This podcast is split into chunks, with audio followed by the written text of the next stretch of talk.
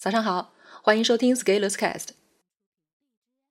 今天和大家分享的文章题目是“远离妖孽，走向专业”。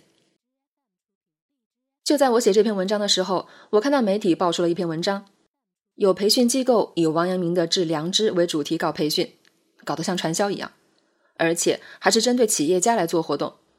企业家在接受了这样的培训以后，转头就复制到自己的企业员工身上，员工受不了。就离职了。这样的故事层出不穷了。前一阵子，深圳还抓捕了一批梦想导师，也是搞同样的内容。我当时的评论说：“搞梦想生意的，深圳可不止一家。”其实，这样的内容从陈安之时代就已经有了，但是为什么到二零二零年了，仍然可以一直存在？这就是我在《持续行动》第四章里说的：邪恶更擅长持续行动。首先，并不是所有人都有认知分辨力。要回想，大概十五年前，我自己都认为陈安之老师讲的好呢。所以，同样的套路其实可以一直找到用武之地的。其次，国内的市场真的很大，大到超出我们所有人的想象。在一些社交场合中，我也会听到一些精英人士感慨：“中国太大，傻蛋太多了。”如果你不去割他们的韭菜，会有别人来割的。然后你就看到他们创业，做出了套路感十足的产品。商业嘛，就是这个范儿。第三，可以注意到企业家也是吃这一套的，这充分说明一个领域专长的人，可能在另一个领域是小白。如果你加过一些老领导的微信，你就会发现，有一些老领导还是喜欢那种不转不是中国人腔调的文章。这是活脱脱十几年前的人人网文体。第四，群体的魔力效应让大多数人无法抵制。这时，我又要推荐大家读社会心理学了，里面把群体的特点说的真的很到位了。大家有没有注意到，在讨论相关问题的时候，我是会给出一些参考文献让大家去阅读的，而且我特别强调要大家去读这些作品。用自己的脑子去思考，然后得出结论。这就是我这几年在引导并且输出的价值观：向专业靠拢，远离妖孽，走向专业。其实我们遇到的很多问题，都可以在某些专业领域里找到答案的。这些专业领域都是正经的学科，而既然是学科，就会有一套方法论的指引，有同行的评议。有这些约束的框定，知识的表达就非常规整。而一个人思考能力的提升，恰恰也需要这些规整的训练。比如，如果你想知道怎样学习效率高，那你应该看看认知心理学；如果你想知道营销怎么玩，那你应该看看营销学；如果你想了解自己的情绪，那读心理学的研究会有帮助；如果你想加强团队建设，那组织行为学会帮你加强理解。如果你想提高自己的写作与表达，你可以从现代汉语开始重建语言能力。如果我们愿意安下心来，逐个领域的研习一下，过个三年五载，我们的提升其实会很快的。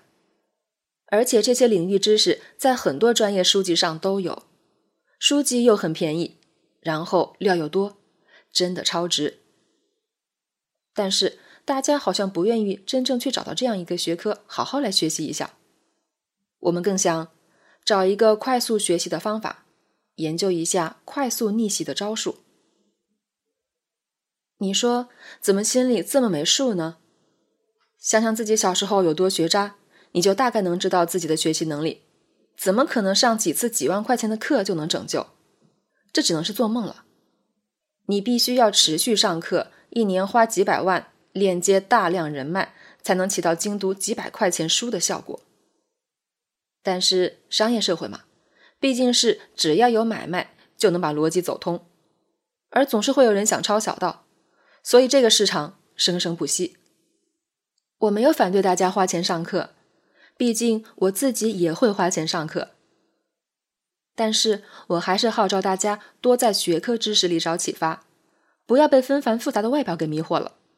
不要在大学不上课不听讲，毕业后花大价钱上课成瘾了，而且随着阅读范围的扩大，当你发现你花大价钱上的课，老师的课件其实就是书上内容的洗稿，心里还是很复杂的。